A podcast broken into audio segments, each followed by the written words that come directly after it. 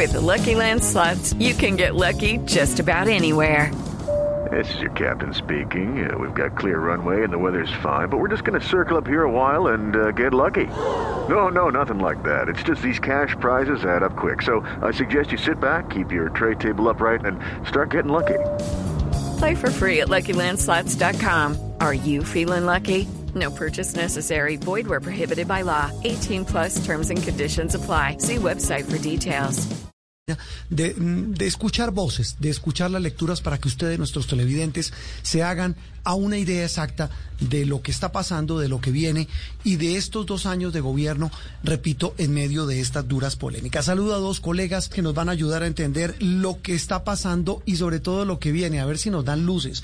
Uno de ellos es eh, un amigo de esta casa, había estado ya hace algunas semanas, don Camilo Granada, un gusto saludarlo hoy domingo en Sala de Prensa Blue. Roberto, eh, Andreina, muy buenos días. Muchas gracias por invitarme nuevamente a Sala de Prensa. Siempre es un gusto estar con ustedes en esta mañana de domingo. Es un gusto siempre tenerlo por acá. Estaba leyendo una columna eh, suya en eh, Semana en la que usted habla precisamente de esta, que es la noticia de la semana y seguramente de muchos días, la decisión con el, contra el expresidente Uribe. Y en la mitad de todo, el tema de la política y de la justicia. Otra vez hablando de estos dos temas que sobre todo la justicia, Camilo, tal vez la angustia de quienes imparten justicia en nuestro país es que quedan metidos en un vendaval político. De acuerdo, Juan Roberto. Desgraciadamente, todos los colombianos creo que compartimos la, el, el diagnóstico dramático de la situación del aparato de justicia en Colombia. Los altísimos niveles de impunidad los vivimos todos los días, lo vemos en las noticias, eh, las demoras en los procesos que se demoran tres, cuatro años, cinco años eh, en, terminarse. Eh, hay claramente un déficit de número de jueces según los estándares que establece la OCDE. en Colombia tenemos 11 jueces por 100.000 habitantes, la OCDE recomienda 65. Entonces, pues tenemos unos problemas estructurales con la justicia que también están reflejados en el número de tutelas, sobre todo en salud y pensiones, que es realmente dramático. Entonces, los colombianos necesitamos una, una, una, una reforma a la justicia, porque además la justicia, una justicia eficiente es uno de los temas, de los pilares de un crecimiento económico y de la competitividad del país. Entonces, no solamente la justicia per se, es que eso impacta en la economía. Y desgraciadamente estos debates y estas polarizaciones a las que ustedes hacían alusión ahora, que parten al país en dos, pues distraen y, y hacen muy difícil que haya una construcción de soluciones comunes para resolver los verdaderos problemas de la justicia y nos enredamos en debates acerca de, de, de, si los jueces son políticos o no son políticos y cómo hay que cambiar el sistema judicial en la cabeza de las cortes y no en el, servicio de justicia. Y ese es uno de los problemas que estamos viendo a raíz de, la decisión que eh, afecta al senador Uribe. Sí, y ahí hay un tema importante, viendo su, su columna, Camilo, que usted habla de esa reforma a la justicia. Lo que a veces suena paradójico es que, no lo digo por usted, pero el mismo presidente, los partidos políticos, bueno, el, uribismo que habló esta semana de nuevo de la famosa supercorte, eh, pero más allá de eso se habla de reformas cuando un alto tribunal toma decisiones de este calibre. E, e, ese tal vez es un hecho paradójico, ¿no? De acuerdo. Y, y, bueno, hay que reconocer que el presidente de la República, el procurador, eh, las mismas cortes han venido presentando proyectos de reforma a la justicia. La ministra de Justicia del gobierno Duque, que yo creo que es una, una, ha sido una buena ministra, ha hablado de la necesidad de hacer ajustes, no de una gran reforma que, que es difícil de lograr, sino reformas parciales que mejoren el servicio de justicia. Entonces, ese tema digamos, se venía adelantando. El problema para mí, el tema no es nuevo, el problema es que la polarización generada por la decisión de la Corte en el caso Uribe hace más difícil que se construyan los consejos necesarios para hacer esta reforma. Ese es el problema. Hmm. Y súmele la, debilidad del gobierno en temas legislativos, en el, Congreso, inclusive ahora sin tener al jefe de su bancada como es Álvaro Uribe, defendiendo estos, estos, estas tesis del gobierno, pues el tema resulta muy complejo. Camilo, ya metiéndonos un poco en el tema de los dos años de gobierno que se cumplen este fin de semana del presidente Iván Duque, más que hablar de lo que deja atrás es lo que viene hacia adelante. ¿Qué viene? ¿Cuáles son los grandes retos? Por supuesto, todo marcado por cuenta de esta pandemia y de la crisis económica. De acuerdo. Pues, Juan Roberto, yo creo que un pequeñísimo balance solamente para decir una cosa. Y, un, y es que el presidente arrancó con muchas dificultades en gobernabilidad, en popularidad, en, liderazgo, en las reformas que estaba tratando de, imponer. Y eso se ha mejorado en el curso de los últimos meses. En los últimos seis meses han sido positivos para el presidente eh, desde noviembre, diciembre del año pasado eh, y hoy en día lo muestran las encuestas, eh, el presidente tiene una, una mayor eh, credibilidad en la opinión pública, ha liderado bien el tema de la pandemia y entonces está y tiene una gobernabilidad un poco más en el Congreso un poco más estructurada con los acuerdos que hizo con tanto con el partido de la U como con el cambio radical y la llegada de ministros de las colectividades al gobierno. Entonces, está en una mejor posición hoy en día en términos de gobernabilidad, tanto, tanto popular como política, eh, para enfrentar los dos años que le quedan. Y pues obviamente el, hay que hablar del elefante en el salón. El problema principal que se le viene al presidente de Colombia y a todos los colombianos es cómo salimos eh, menos afectados, como eh, por la enorme crisis económica de desempleo y de pobreza que está generando el manejo de la pandemia y que, y que va a dejar secuelas importantes. Entonces, estos dos años para el presidente deberían enfocarse por el bien de todos los colombianos en liderar un gran proyecto de mm, reactivación económica que implica temas difíciles como el tema laboral, como el tema de pensiones, como el tema de la informalidad y en un gran, eh, una gran iniciativa para tenderle la mano a los millones de colombianos que por cuenta de la pandemia volvieron a caer en la pobreza y van a estar en una situación muy difícil eh, ahora y hacia adelante. Ese es el gran problema y el gran reto del presidente Duque en estos dos años. Y para ser eh, justos con él, él lo planteó así en su discurso del 20 de julio eh, y ha venido dando puntadas hasta esta semana con el tema de, de, otra vez.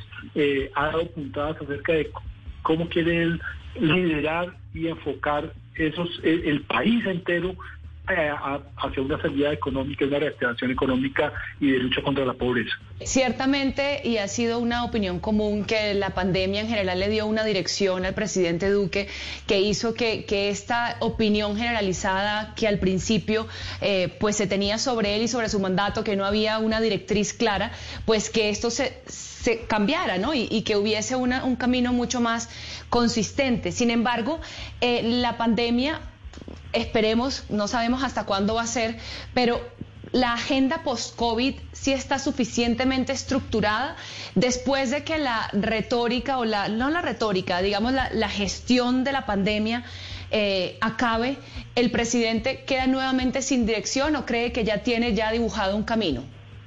No, es que, eh, Andreina, la, la pandemia ha sido un drama en el mundo, pero y en Colombia, por supuesto, en, los, en ambos frentes, en el tema eh, sanitario y, de vidas perdidas y, de, y, el tema de salud, pero también el tema económico y social. Entonces, el, al presidente le tocó, por cosas de la vida, sacar adelante a Colombia de esta enorme crisis, o por lo menos sentar las bases para que Colombia pueda salir adelante de esta crisis. Entonces, el, el presidente tiene dos prioridades resolver el problema sanitario y, de salud de la pandemia y, o ayudar a Colombia a superarlo y sentar las bases para que el impacto económico y social que nos deja la pandemia sea el menos grave posible y, se, y, se, y nos vamos a recuperar lo más pronto posible. Y eso va a tener, eso es una, una agenda súper ambiciosa en la cual el presidente puede ser extremadamente audaz y yo creo que se requiere audacia y liderazgo para porque la, la, la, situación es muy compleja y hacer más de lo mismo, lo que veníamos haciendo antes, no va a ser suficiente para enfrentar la nueva situación. Mm, se requiere audacia y liderazgo. Y leyendo su columna para cerrar sobre el tema de la justicia, Camilo, dice usted que la reforma a la justicia que necesitan los colombianos no tiene nada que ver con estas peleas de nuestros dirigentes. Pues Camilo, un gusto saludarte, gracias de nuevo como siempre y, y, y que sigas descansando. Muchas gracias, Juan Roberto, Andreina, un gusto como siempre estar con ustedes. Eh, saludos a toda la audiencia de Sala de Prensa. Muchas gracias. Camilo Granada, columnista de semana, periodista, experto en relaciones públicas. Saluda a otro colega que además de ser un excelente periodista es un, es un tipazo y un cronista de primera. Armando Neira es editor político del diario El Tiempo. Eh, Armando, eh, buenos días. Un gusto saludarlo. Hacía rato no conversábamos. Y si uno habla al estilo de los libros que usted ha escrito, ¿cómo arrancaría esta crónica de lo que ha pasado esta semana? En la mitad del cumplimiento de los dos años de gobierno de Iván Duque. Armando, buen día. Eh, Juan Roberto, un saludo para usted, un saludo para Andreina. Pues es muy difícil, muy difícil para el presidente lo que le pasó esta semana con la, la decisión de la Corte Suprema de la detención domiciliaria para su mentor y la persona que lo llevó sobre sus hombros a la presidencia porque coincido con Camilo en la medida en que el presidente adquirió una narrativa y, puso como una hoja de ruta de su gobierno que fue el manejo de la pandemia. Antes veíamos a un duque eh, con enormes dificultades, se había vuelto costumbre en el país durante todos los jueves las protestas de los manifestantes que exigían que se diera cumplimiento a unas peticiones de enorme calado social y Duque eh, no, no hallaba la forma para, pese que eh, dijo que quería conversar con ellos, pero no tenía como el interlocutor. Los eh, centrales obreras decían que no querían era negociar, él decía que querían era conversar, se nos fue el año en eso y apareció la pandemia que nos cambió la vida a todos, a todos. El presidente se sentó frente a las cámaras, el ministro de salud, que es una persona que llevaba un día en el cargo cuando le cayó la pandemia, se convirtió en el referente para ver para dónde íbamos. Y más o menos todos creíamos que Duque había adquirido como una narrativa y sabíamos más o menos, estoy de acuerdo con Andreina de que de una situación muy difícil porque no sabemos para dónde va, pues aplaudimos a Duque y queremos que le vaya bien, pero con una pandemia nadie sabe cómo puede salir esto y si va a haber un no, un rebrote o si pasamos el pico, no lo hemos pasado y justo los dos años en el que el presidente deberíamos estar haciendo el balance, el presidente viene la decisión de la Corte Suprema y esto desubica al presidente porque lo desubica con su partido y vuelve lamentablemente el país a una cosa que creíamos superada, que era la polarización, la crispación y el ruido eh, de discusión pública que no nos permite avanzar en lo que ha propuesto el presidente, que es la unidad de los colombianos, ¿no? Mm, y viendo uno, eh, Armando, la, la providencia, eh, primero histórica por lo larga, y, segundo, tan llena de detalles que, que, se conoció, que se filtró en las últimas horas, en la que se argumenta la, la, la medida de, de, detención domiciliaria contra el expresidente Uribe, pues sí que va a haber tela para cortar, sí que va a haber tema para contar y sobre todo sí que va a haber motivos para seguir polarizados. Claro, y sobre todo además, Juan Roberto, que eh, eh, lo que podíamos tener bueno como sociedad es decir, hay una corte, hay una unos magistrados que actuaron rigurosamente, que leyeron el expediente, que buscaron las pruebas, que actuaron y decidieron por unanimidad. Hay un sector del país que no lo ve así, no lo ve que actuaron en derecho, sino que actuaron fue por revanchismo. Y claro, la, poca unidad que veníamos logrando los colombianos de un momento a otro estalló por los aires y eso le cae al presidente en pleno eh, cumplimiento de sus dos años. Hmm. O sea, ustedes en el canal Caracol cuando hacen el balance con el presidente, el tema era el corte de cuentas de cómo le ha ido a Duque, que tiene cosas para mostrar, otras no tanto, no tan buenas como ellos en la casa de Nariño lo exhiben, pero que tiene cosas, pero todo se centra en Uribe, porque es un una figura de peso político muy, muy fuerte, pues eh, no hay en el escenario político, sobre todo en los sectores de la derecha y del establecimiento que represente y tenga la fortaleza de Uribe y eso le preocupa a, a, este sector, le preocupa a Duque porque Duque llegó a la presidencia gracias al esfuerzo del presidente Uribe, que fue el que lo llevó allá, ¿no? Claro, pero por supuesto esa semana también fue noticia y fue muy, pues muy, muy importante la entrevista que hicieron en Noticias Caracol al presidente Duque, eh, porque muchos criticaron esa posición tan férrea, cerrando filas en torno al presidente Uribe, eh, diciendo por supuesto que hay una, primero una presión indebida a la justicia y de otro lado el, presidente dijo que él daba su opinión como ciudadano y uno no podría entender si el presidente en esa investidura, eh, la investidura es sencillamente un chaleco que se pone y se quita. Entonces, en ese, en ese sentido, en, ese aspecto, ¿cuál es su opinión? ¿El presidente hizo bien en, tomar esta posición? No, y no solamente eso, Andreina, sino como le dijo Vanessa, usted está seguro de lo que se está diciendo, porque es que no solamente es el presidente de todos nosotros, sino que desde la Casa de Nariño se han replicado a través de las cuentas oficiales los mensajes en contra, o mejor no en contra, sino a favor de, la, del presidente Uribe, pero que automáticamente uno los lee al revés, que son en contra de la Corte Suprema, y esto no le puede pasar al país. Entonces lo que deberíamos de salir era como aplaudir un país que tiene una institucionalidad frágil, pero que poco a poco se ha ido fortaleciendo, como es la Corte Suprema, eh, para un sector no es así, sino que considera que este es un sector manejado por un sector político y que actúa con ánimo revanchista, lo cual yo no veo así. Eh, eh, Armando, usted que anda, mm, pues mm, es uno de los periodistas mejor dateados de este país y en el mundo político ni se diga. contábamos también en Noticias Caracol esta semana que a pesar de esa defensa férrea del presidente Duque al expresidente Uribe, el, el, partido de gobierno, pues si se todavía se puede llamar partido de gobierno al Centro Democrático, está furioso. La gente, la, el ala más radical del uribismo está furiosa con el presidente Duque, diciendo que ha sido muy blando, imagínese, que ha sido dudoso, imagínese, y que ha dejado eh, a su suerte al expresidente Uribe, que no ha sido lo suficientemente eh, duro y radical para defender al exmandatario hoy en casa por cárcel en el URM y con COVID. Eh, ¿Usted cómo lo percibe? ¿Qué le dicen a usted en sus fuentes políticas sobre este distanciamiento que puede marcar de aquí en adelante lo que pase en el Congreso con la agenda legislativa, con el manejo de, la relación entre partidos políticos y gobierno? Claro, y no solamente eso, Juan Roberto, sino que al propio interior del Centro Democrático eh, hay varios escenarios. El presidente Duque, eh, a partir de hoy, ya le quedan menos de dos años. Es decir, ya no estamos celebrando los dos años, él no está celebrando sus dos años de gobierno, sino que la gente empieza a hacer la cuenta hacia atrás. Y en política los tiempos vuelan. Y dentro del partido, eh, del Centro Democrático, están mirando quién se posiciona, quién se pone en la grilla para lograr un mejor posicionamiento. Para dentro de dos años eh, tenemos que cambiar de presidente y además Duque es consciente de eso porque él sabe que no va a ser reelecto. Claro, entonces vienen las declaraciones de Paola Holguín, las declaraciones de Paola, de Paloma Valencia, eh, las declaraciones de Rafael Nieto, que son los tres más o menos que están en la grilla de partida, que el otro sería Carlos Jorge Trujillo, que será cuarto por el Centro Democrático y de pronto eh, María Fernanda Cabal. Y cada uno tiene que salir a defender a Uribe, exigirle a Duque y trazar su propia línea para pisar lo más fuerte posible.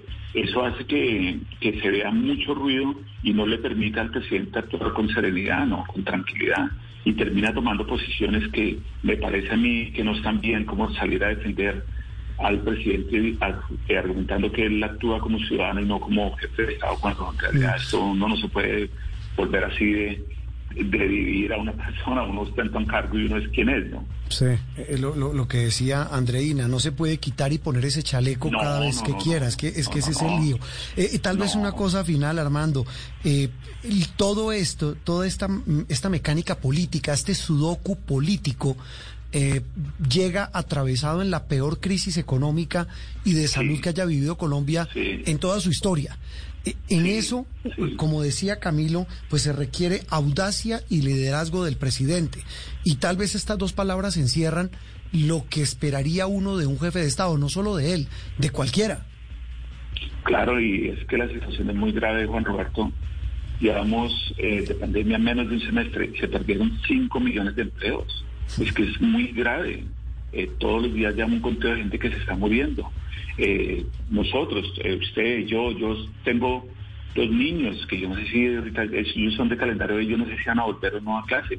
Yo tengo la bendición de tener un trabajo, pero yo soy un bendecido por tener trabajo, pero hay millones de colombianos que no lo tienen en este momento. El país estima que se va a devolver una década en los avances que hicimos en sacar a gente de la pobreza absoluta.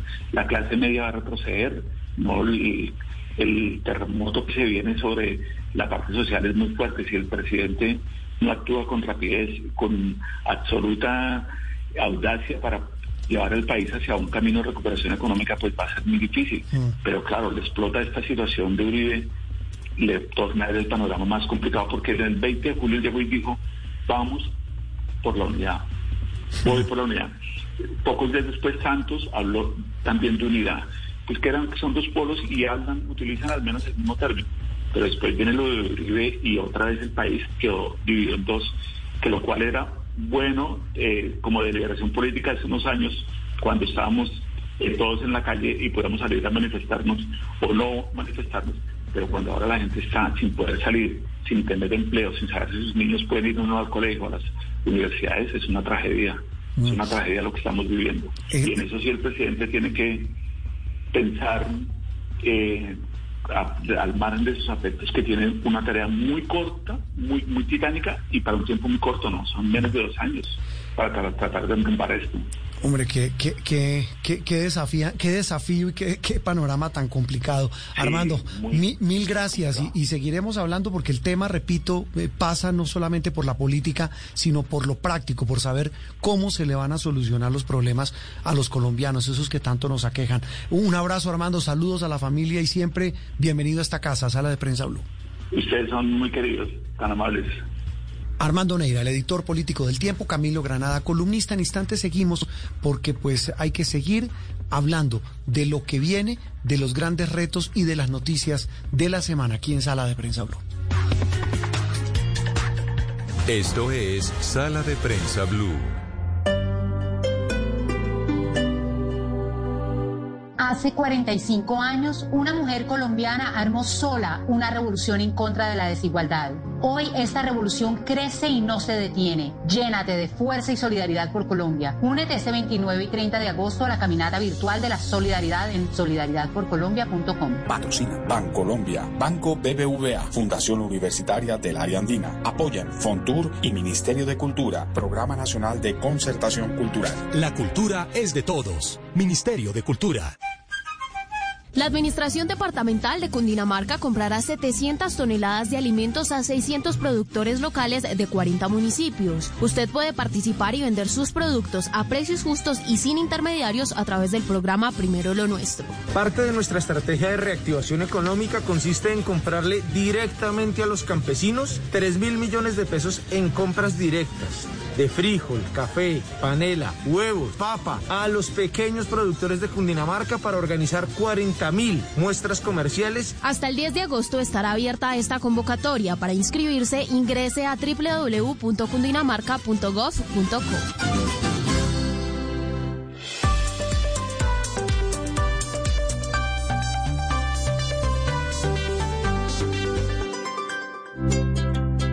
¿Qué es ser mamá? Ser mamá es enseñar. Es ser el centro, el comienzo y el final de la familia. Es hacer cada momento especial. Es unir las generaciones y pasar el legado. Tal como hace mucho tiempo, ella te lo pasó a ti. Super Arepa. La harina para hacer arepas de las super Trabajamos pensando en usted. Estás escuchando Blue Radio. Llegó el momento de consentir a los que más amas con una deliciosa comida. Recuerda lavar las frutas y verduras antes de prepararlas. Es tiempo de cuidarnos y querernos. Banco Popular. Siempre se puede. Para ti, que has dedicado tu vida a enseñarnos y a brindarnos tu conocimiento, hoy te decimos gracias, profe. Con nuestra nueva oferta Zafiro del Banco Popular, llena de beneficios en nuestros productos Cuenta para ahorrar, CDT, Casa Ya y muchos más.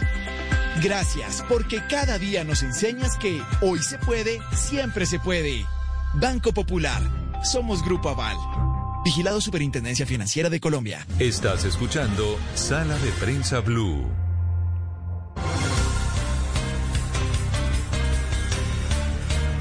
Avanzamos en esta mañana de domingo, eh, Andreina, con un buen clima. Recordemos que en Bogotá en algunos sectores todavía persiste la cuarentena, en Medellín hay toque de queda, en Cali también medidas.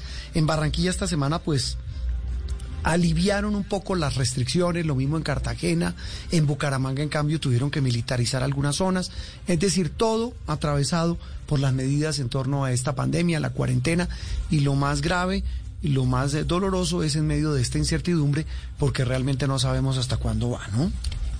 Exactamente. Nadie tiene cómo saberlo, aunque, bueno, esta semana eh, eh, escuchamos también al, ministro de Salud decir que pensaba que ya estábamos enfrentando el pico, ahora sí. Pero bueno, cuestión de ver cuestión de tiempo, a ver si, si en realidad va a ser así. Claro, el tema es que hay picos regionales, ¿no? No es un pico nacional porque hay zonas de Colombia donde el tema del contagio eh, pues ha cedido los casos, pero en otros no. Lo que veíamos en algunas regiones este fin de semana es complejo. Andreina, a propósito de complejidades, ¿qué se ha sabido sobre la explosión tenebrosa, terrible en Beirut? Caramba, bueno, esta es eh, la gran noticia internacional de esta semana una explosión de 2.750 toneladas de nitrato de amonio. Eh, al parecer habían sido confiscados en un barco ahí en el puerto y habían sido almacenados sin ningún protocolo de seguridad y es una sustancia muy inflamable y muy peligrosa. No se sabe todavía están en las investigaciones de saber qué la detonó. Lo cierto es que un tercio de la ciudad quedó devastada y el puerto, que es el principal puerto del país, en un país ya en una crisis económica y social tremenda, quedó destruido, lo que además, por supuesto, tiene muchísimas consecuencias más para esta nación. La cifra el viernes pasado, la cifra de heridos ya superaba los 7 mil. Sí, y se acercan a los 200 fallecidos. Eh, los, los, hospitales están colapsados, usted bien dice, los miles de muertos que hay, por supuesto, ya estaban colapsados por la pandemia. Ahora con esta cantidad de heridos no hay cómo atenderlos. La comunidad internacional se ha solidarizado y afortunadamente han enviado eh, pues destacamentos de, personas y suministros en general para ayudar en las labores de rescate y bueno ya ya de rescate no pero en los primeros días mm. los primeros eh, el viernes y el sábado estuvieron todavía buscando entre los escombros a, a personas pero bueno ya la verdad es que es una una escena fue parecía el apocalipsis, las imágenes que vimos parecían, parecían el apocalipsis y ahora lo que viene para el Líbano es lo que, lo que preocupa mucho más. Ya había un estallido social, hacía no mucho se registraron las peores manifestaciones en Líbano que eh, el primer ministro de hecho renunció. Eh, y no se conjuró la situación política y ahora se le suma pues todo esto que viene para el Líbano. Ah, sí, las postales de esta semana, digo postales por llamarlo de alguna manera, de imágenes, eh, de, la forma como se en diferentes zonas de esa ciudad de Beirut se vivió la, la, explosión, que pareció más bien como una explosión atómica, pues dejan constancia de esta tragedia humanitaria, como ya lo han llamado algunos medios internacionales, lo ocurrido en Beirut. Seguimos hablando, Andreina y oyentes de sala de prensa, sobre tal vez los dos temas de la semana. Ya lo habíamos hecho con Armando Neira, con Camilo Granada, y ahora saludamos a, Juan Carlos Pinzón, exministro de Defensa, ex embajador de Colombia en Washington. Eh, doctor Pinzón, un gusto saludarlo hoy domingo en sala de prensa Blue. Buenos días, Juan Roberto. Un feliz domingo para usted y todos los que nos escuchan. Para Andreina también. Bueno, doctor Pinzón, lo tuvimos en Noticias Caracol esta semana. Lo escuchamos también en varias emisoras. Hemos leído sus opiniones sobre el tema, no solamente de la decisión de la Corte que afectó al expresidente Uribe. y como decíamos al comienzo del programa, otra vez deja esta herida abierta, esta polarización, una herida que nunca ha cerrado en medio de semejante situación que está viviendo pues el mundo y en Colombia por, cuenta de la pandemia. Ya hoy más reposado, ya hoy como mirando hacia adelante, ¿qué lectura hace de todo lo que ha ocurrido esta semana, atravesado también justo por el cumplimiento de los primeros dos años, la mitad del gobierno de Iván Duque? Pues, eh, Juan Roberto, terminamos en un reto adicional. Usted bien describe, estamos viviendo un problema de proporciones mundiales, que es una pandemia que nadie esperaba y que está deteriorando la economía, ha puesto en riesgo la salud, en fin, tiene al mundo lleno de incertidumbre y al país sin duda con muchas preocupaciones. Y como si fuera poco, pues terminan eh, generando pues este hecho con la detención de un expresidente de la República y obviamente despertando un sentimiento en un sector muy grande de la sociedad de indignación en términos de que es muy difícil comprender la paradoja que hay criminales de lesa humanidad, delincuentes comunes, políticos corruptos, en fin, que son prácticamente intocables, que pareciera que están por encima de la ley y en este caso pues se dicta una sentencia. Pero también ha servido para que mucha gente en el país reafirme y, yo en este caso lo hago además con total convicción, que quienes hemos defendido eh, la democracia, las instituciones, y es el deber de todo ciudadano, pues el de acatar los fallos judiciales y el de respetar eh, a las Cortes. Pero sí creo que se ha generado aquí un debate que, que no es menor y que vale la pena mirar, y pues usted bien dice, justo en el momento en donde el presidente Duque cumple dos años, me atrevo a decir que el presidente Duque eh, se ha caracterizado, yo creo que no hay quien no lo reconozca como un hombre decente, como un hombre que trata de buscar, eh, si se quiere, consensos y sobre todo que no está en la política del odio. Ya la gente lo criticará, unos pensarán bien, otros mal, pero creo que esto lo caracteriza. Pero indudablemente los dos años que le quedan, tiene que pensar en construir un acuerdo político, un acuerdo que sume a fuerzas políticas y a muchos sectores de la sociedad para dos grandes temas. El tema de cómo salir de la crisis económica en medio de la pandemia, cómo crear empleo, que es el gran dolor que tienen los colombianos, y por el otro lado, cómo crear un modelo de justicia que nos traiga una reforma que dé la confianza, la transparencia y sobre todo un servicio de justicia mucho más fortalecido que, genere esa sensación de independencia y sobre todo de no impunidad en ningún caso. Yo creo que ahí es donde estamos hoy. Sí, eh, cuando usted habla de un sentido de independencia, pero eso sí riñe mucho con lo que ha pasado también esta semana, porque si en algo se ha metido hoy la clase política, hay que decirlo, es en la justicia, después de la decisión que tomó la Corte. Eh, eh, se han hecho la comparación, como usted lo dice, con los señores de las FARC pero hombre, es que son dos cosas distintas. La reflexión que hacen muchos eh, es que la decisión que tomó, o, mejor, lo que está afectando al expresidente Iribe es fruto de una decisión de la Corte. Lo que pasó con estos señores de la FARC es fruto de un acuerdo de paz. Eh, imperfecto, con, con sapos que nos tuvimos que tragar y que nos seguimos tragando, pero son dos cosas diferentes. Entonces ahí viene esa, e, e, ese dilema de si se debe o no opinar o están en contra o a favor de decisiones tan delicadas como esta? No, yo en eso soy reiterativo, Juan Roberto, y es el consejo que le doy a cualquier ciudadano. Tenemos el deber irrestricto de respetar los fallos judiciales.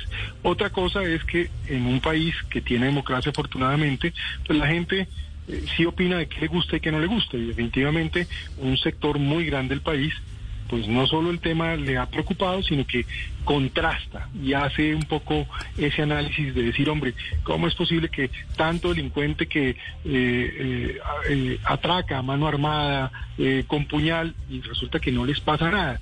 Y se ve pues este otro caso. Claro, ustedes de la óptica jurídica dice, pues es que este es un caso individual y hay que mirarlo y por eso yo siempre he dicho, yo por lo menos incluso recomiendo ni referirse uno al contenido del caso, porque indudablemente pues ahí están los juristas y están las cortes para opinar. Pero aquí tampoco podemos pecar de, ingenuos. Yo sí creo que eh, la forma como terminó el proceso de paz ha creado una dificultad en el país y es que terminó siendo un acuerdo entre la centro izquierda los grupos armados y la izquierda radical y quedó fuera de esta conversación el centro, el centro derecha y la derecha. Y siempre he dicho, si Colombia quiere realmente reconciliarse, que es lo que necesitamos, porque ojo, aquí hay problemas de verdad, que hay un reto que la pandemia nos ha traído en materia de empleo, hay que recuperar la economía, estamos ante la crisis económica más grande en 100 años. Esto no es un mm. tema menor, pero si seguimos en esta tónica, no vamos a avanzar. Entonces, ¿qué recomiendo yo? Buscar mecanismos de reconciliación a través de un acuerdo que incluya a todo el mundo, que mejore lo que del proceso de paz de una u otra manera le causa tanta frustración a muchos sectores y que de verdad, pues ojalá no terminen en ningún caso, eh, pues generándose razones políticas para decisiones eh, jurídicas. Yo creo que eso es muy importante y esa confianza es vital. Ahora, cuando uno habla de eh, hacer un gran plan para el empleo o un gran plan para fortalecer la justicia y mejorarla, reformarla, creo que es importante eh, y trasciende incluso este momento. Es un tema de, varios años que mucha gente lleva hablando y es cómo hacemos para que el servicio de justicia le dé confianza al ciudadano y sienta que el que realmente comete un delito pues va a asumir las consecuencias por eh, los daños que causa. Una, una justicia con un nivel de impunidad espantoso y hasta vergonzoso por donde uno lo mire. Pero dejando de lado esos temas, doctor Pinzón, y ya para terminar, eh, eso que usted dice muy cierto, dejemos de hablar de estas polémicas y hablemos de lo importante. Usted está ahora al frente de Pro Bogotá, una iniciativa bastante importante que concentra a empresarios, a académicos. Eh, ¿Cómo buscamos salidas a esta crisis? Se lo preguntábamos al presidente el viernes en una entrevista a propósito de los dos años de gobierno y de lo, sobre todo lo que viene, lo que le queda. Es cómo reconstruimos el famoso Plan Marshall que deberíamos estar diseñando todos los colombianos, sobre todo quienes nos dirigen y, quienes ah, representan al aparato productivo para salir de esta tragedia de, de, la destrucción de empleos, de la destrucción de empresas y sobre todo de la incertidumbre, doctor Juan Carlos. Pues fíjese, Juan Roberto, que, en eso yo sí quiero un poco estimular al país en positivo. ¿Qué he notado yo a raíz de esta pandemia? Se lo digo que me la paso permanentemente en reuniones que distintos sectores y personas están llamando para buscar consensos y para buscar decisiones. Me voy a referir primero al tema de la salud. Fíjese cómo el sector privado rapidito se movió, ha donado cerca de medio billón de pesos. En el caso de Bogotá, 23.600 millones. Esta misma semana, ahora que estamos hablando, están llegando 74 eh, unidades de cuidados intensivo completas y van a llegar 63 más. Es decir, hay una reacción del sector privado y de la sociedad civil hacia realmente no quedarse en los cuentos y en las discusiones, sino producir soluciones para bien de la gente. Ese es un ejemplo. El segundo ejemplo, quiero reconocer hoy un trabajo que está haciendo eh, Rosario Córdoba en cabeza del Consejo Privado de Competitividad, donde ha convocado a los gremios, a los grandes empresarios, a las distintas fundaciones, y ahí nos estamos reuniendo todo el tiempo y le cuento que están trabajando, o estamos trabajando, en presentarle un gran plan de reactivación económica nacional y de generación de empleo que de alguna manera debe eh, hacer alianza con el gobierno, hacer alianza con los sectores políticos para que rápido generemos eh, la mayor cantidad de empleos posible y de alguna manera proyectemos la competitividad hacia el futuro. Es decir, hagamos de esta desgracia que estamos viviendo pues una oportunidad. Y el tercer elemento que quiero mencionarle es eh, una serie de reuniones que, por ejemplo, hacen los economistas, una cantidad de gente que fue exministro de Hacienda, eh, exdirectores de planeación, exdirectores del Banco de la República, a la que también me han estado invitando y es impresionante porque se han invitado a los principales expertos del mundo para ver qué políticas públicas se pueden hacer en materia tributaria, en materia pensional, en materia de seguro de desempleo, en materia de estabilidad fiscal, y yo creo que esto es muy importante. Tal vez lo que quiero dejar con esto es un mensaje de esperanza. Y también seguramente una recomendación al, al presidente de la República y es que este es un momento de liderar de esa manera y creo que el país necesita ver, eh, a raíz de esta situación tan difícil en la que estamos, pues agendas concretas. Y yo creo que estas dos agendas de reactivación y generación de empleo y de mejoramiento y fortalecimiento de la justicia, quizá es parte de lo que el país necesita ver, pero por supuesto que hay que sumar fuerzas y hay muchos sectores que deben vincularse a esto. No todo el mundo tiene que estar 100% de acuerdo y de pronto habrá sectores, Juan Roberto, que yo a veces digo que están felices con la pandemia porque creen que eso es lo que los va a llevar al poder y están seguramente jugando el populismo. Mm. Bueno, a los ciudadanos de bien, que son la mayoría, que son los colombianos de a pie, hay que decirles que esto se sale es con trabajo, con unión, por supuesto, con la voluntad de sumarse a grandes esfuerzos, que es lo que tenemos que hacer todos. Tal vez una cosa final rápida, doctor Pinzón. ¿Ustedes han hablado con la alcaldesa de Bogotá en los últimos días? Pues yo he venido a lo largo de la pandemia hablando con la, con la señora alcaldesa y obviamente ahí hay un reto grande en la ciudad, sobre todo porque pues es tal vez la tercera ciudad con mayor número de, casos de fallecidos por millón de habitantes, pero también yo creo que ahí se está haciendo un esfuerzo. Eh, creo que la coordinación entre el gobierno nacional y la ciudad ha ido mejorando. Poco a poco el gobierno nacional puso una cantidad de equipos, de ventiladores en particular. Empieza a llegar esto del, del sector privado y creo que lo que es importante ahora es imaginarse escenarios para reanimar la economía de la ciudad porque esto va a decrecer el menos 8%. Hay un millón de desempleados en Bogotá, mientras en el país ya hay cuatro trescientos, eh, un millón son en Bogotá. Y pues obviamente el riesgo que se viene es la inseguridad, es la violencia, el hambre. Entonces, muy rápido hay que volver a animar el aeropuerto, los hoteles, etcétera. Claro, lo más importante es planificar bien, porque nadie está diciendo abramos esa mañana y que, mire los contagios que se pueden venir. No, pasemos esta ola del pico que ella misma eh, menciona y ahí más bien tengamos unos buenos planes porque vienen muchas obras en Bogotá, está el metro, están las troncales de Transmilenio, eh, en fin, hay muchas iniciativas de carácter privado que forman parte de ese plan que le mencionaba que se está trabajando a nivel de todo el, el sector privado y la sociedad civil. Le preguntaba por la alcaldesa, doctor Pinzoni Oyentes, porque esta semana que viene va a anunciar medidas. Y las medidas tienen que ver con sí, que entre otras cosas lo que hemos sabido es que va a haber reaperturas, pero dice que por turnos, que no todo el mundo puede salir. Doctor Pinzón, le mando un abrazo, mil gracias por habernos acompañado. Juan Roberto, muchas gracias. Un gusto y feliz domingo para todos los que nos escuchan. Juan Carlos Pinzón, otra de las voces, exministro, exembajador, hoy presidente o director de Pro Bogotá, hablando de la salida, de lo que ha pasado esta semana.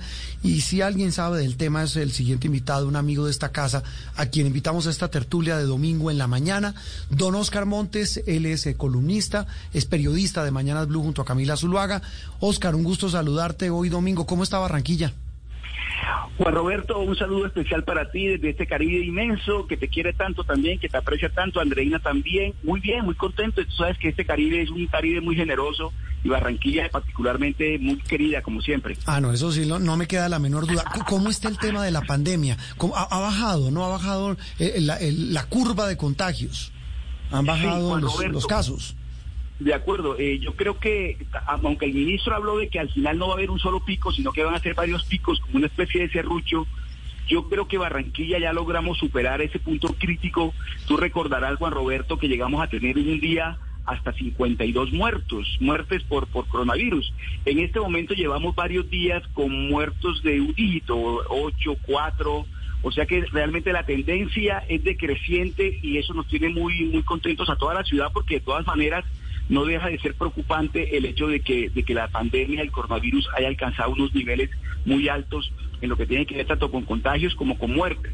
O sea que hoy estamos más, más tranquilos, aunque no relajados. Yo aprovecho para hacerles llamado a nuestros amigos barranquilleros y barranquilleras para que no nos relajemos, ¿no? Para que mantengamos siempre la guardia alta y logremos por fin superar este momento tan crítico, Juan ah, Sí, ese momento crítico. Ya empezaron a reabrir sectores, ¿no? Lo que, lo en Barranquilla. Sí, sí, ya restaurantes, por ejemplo, que han sido muy golpeados sí. pues, en, todo, en todo el país pues y en el mundo, pero en Barranquilla muchos amigos, mucha gente que ha estado metida pues en este negocio, en esta industria, se vieron muy afectados, pero ya, ya con protocolos y con todo lo que toca, porque además yo creo, Juan Roberto, que de aquí en adelante eso es lo que va a tocar, tapabocas, lavado, todo los, la, la, la bioseguridad, que, ta, que todo el mundo sea responsable al tomar decisiones y, y, no más hasta que no aparezca la vacuna, porque si nos vamos a poner a esperar vacunas ah, no. para levantar cuarentenas, aquí nos da el 2021 y quién sabe qué cuántos más. Yo creo que un poquito más allá. Tal vez la clave la decía el presidente Duque en la entrevista con Noticias Caracol el, el fin de semana. Decía, sí. de la disciplina de la gente va a depender cómo hacemos la reapertura, porque igual no nos podemos quedar encerrados. Oscar, unos minutos rápidos que queríamos, sé que lo has hecho, lo hiciste con Camila, hablaste eh, con tus colegas en Barranquilla, con la gente del Heraldo, pero tu lectura de lo que ha pasado en estos, en estos últimos días, qué semana tan movida. Precisamente caen los dos años de, gobierno, la mitad del primer tiempo del gobierno Duque, con semejante bomba judicial y política la detención, la orden de detención al expresidente Álvaro Uribe. Eh, ¿Esto qué tanto va a marcar lo que queda de gobierno de Iván Duque? Sí, Juan Roberto, eh, para, el, para el presidente Duque eh, es un golpe durísimo, es un golpe muy duro el que ha recibido, porque para nadie es un secreto que se trata de su mentor político, de la persona a la que le reconoce públicamente, constantemente le está reconociendo lo que Álvaro Uribe hizo de, de, del doctor Duque, de Iván Duque. De tal manera que esta decisión que se tomó por parte de la Corte Suprema de la medida de aseguramiento al expresidente Uribe es un golpe muy fuerte para, para el presidente Duque, pero además yo sí creo que es el momento de que el presidente Duque asuma pues ya liberado de alguna forma de todo este padrinazgo, eh, un liderazgo que la gente está esperando. Yo creo que es un buen reto de todas maneras, viendo, haciendo la lectura más, más global, más compleja, digamos, de la situación. Yo creo que es un, buen reto para el presidente Duque, que obviamente que manteniendo la lealtad y el cariño y el afecto que, que nunca va a dejar de sentir por el presidente Uribe, me parece que es un momento de que el presidente Duque en estos dos años que no van a ser fáciles porque la situación es muy complicada, eh, comienza a, de alguna manera a delinear un país que él tiene en la cabeza, pues ese país que ya quedó un poquito como olvidado, ya parece que hace años que estuviéramos hablando de la economía naranja, hoy en día nadie habla de eso, pero eso era un proyecto del presidente, el tema de la conectividad, tantos retos que tenía en la cabeza, me parece que es un buen momento, aunque emocionalmente, políticamente va a estar muy golpeado, porque la, la gobernabilidad de todas formas se ve comprometida cuando una persona del liderazgo de Uribe eh, se ve en estas circunstancias. ¿Y qué tanto eso puede afectar las metas que se trace, sobre todo, eh, eh, Oscar, para sacar adelante al país de semejante hoyo en el que estamos metidos? Sí, es que es que de verdad que a, Duque le tocó unos un cuatrenio bravo hasta ahora, ¿no? Porque acordemos pandemia, acordemos todo lo que pasa, acordemos de los movimientos sociales las protestas, las protestas, ahora toda esta situación personal y política, porque es que lo, yo creo que el golpe de Uribe tiene las dos componentes, el componente afectivo, el componente emocional, pero también el componente político, porque es que eh, hay una hay un paraguas ahí grande que cubre. Cuando tú no tienes ese paraguas, pues yo creo lo que te decía ahora, me parece que es el momento de que él asuma retos. Y yo creo que tiene que, que de alguna forma por lo menos algunos puntos de ese país que el que alcanzó a vislumbrar en algún momento en la campaña, tener la oportunidad de hacerlo ahora. Yo no sé las fuerzas cómo van a quedar en el Congreso, porque por supuesto tú que conoces muy bien el tema político, tú sabes que esta es la tercera legislatura, realmente, o sea, queda una legislatura. Y a partir de enero este país comienza a hablar de candidaturas. Y ya estamos hablando de candidaturas y no se ha terminado este año. A partir de enero todo el mundo comienza a mirar ya lo que viene, ya, ya casi que comienza la figura de Uribe, de, Duque, perdón, a diluirse y todo el mundo comienza a hablar son de candidaturas, de lo que viene. Entonces van a ser dos años y prácticamente un año realmente de realizaciones, lo que le toca al presidente Duque. Y lo que te digo, para mí es un reto que tiene que asumir a ver cómo logra eh, sacar adelante algunas iniciativas que él tiene en la cabeza, me imagino yo. Y dentro de ese reto, Oscar, eh, qué bueno, me alegra saludarlo. Eh, dentro de ese reto me imagino que también está pues conciliar una cuerda floja en la que siempre ha estado el presidente desde que comenzó su mandato y es el radicalismo del centro democrático y una, una postura mucho más eh, ecuánime que el mismo mandatario ha tenido durante este gobierno. Y ahora con esta, digamos, hay, hay un objetivo, que es la reforma a la justicia, todos están de acuerdo. Sin embargo, el centro democrático lo pide vía constituyente, ya el presidente se desmarcó de esa posición. ¿Cómo cree que va a manejar el presidente eso en adelante? Sí, yo, Andrea, yo me sorprendo con, algo que me llama mucho la atención y es que yo escucho voces dentro del Centro Democrático que con todo lo que el presidente Duque está diciendo en estos momentos, que le ha costado tanto políticamente desde el presidente Uribe, yo escucho voces dentro del Centro Democrático que consideran que Duque es tibio que Duque todavía no se ha jugado como tiene que jugarse con el presidente Uribe, o sea, teniendo en cuenta la condición de jefe de Estado. Pero bueno, eso para, eso para, para ilustrarlos un poquito sobre cómo están las fuerzas internamente. No, yo creo que yo creo que Duque tiene que liberar a Marra. Duque tiene que liberarse de ese grupo radical terrible del centro democrático que se niega a cualquier tipo de, de, diálogo, de conversación. Me parece que, que ahí, ahí debe nuevamente ejercer un liderazgo. Yo creo que la gente sigue esperando que emerja el líder, porque, porque si se queda atado a, esa, a ese sector radical del centro democrático que es muy bravo de lidiar, es muy difícil, eh, no, no, no va a lograr dejar ni nada, prácticamente ningún legado yo sí creo que, que, es el momento, es el momento en que, en que él marque independencia, porque hay gente que considera que es demasiado progrivista y hay quienes consideran que es demasiado, pues que tanto que haya, y, respetuosamente lo llaman subpresidente, pues como para que veamos de qué estamos hablando.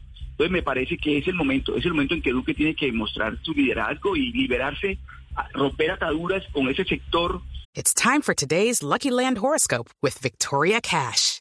Life's gotten mundane, so shake up the daily routine and be adventurous with a trip to Lucky Land. You know what they say. Your chance to win starts with a spin. So go to LuckyLandSlots.com to play over 100 social casino-style games for free for your chance to redeem some serious prizes. Get lucky today at LuckyLandSlots.com. Available to players in the U.S., excluding Washington and Michigan. No purchase necessary. VGW Group. Void where prohibited by law. 18 plus. Terms and conditions apply.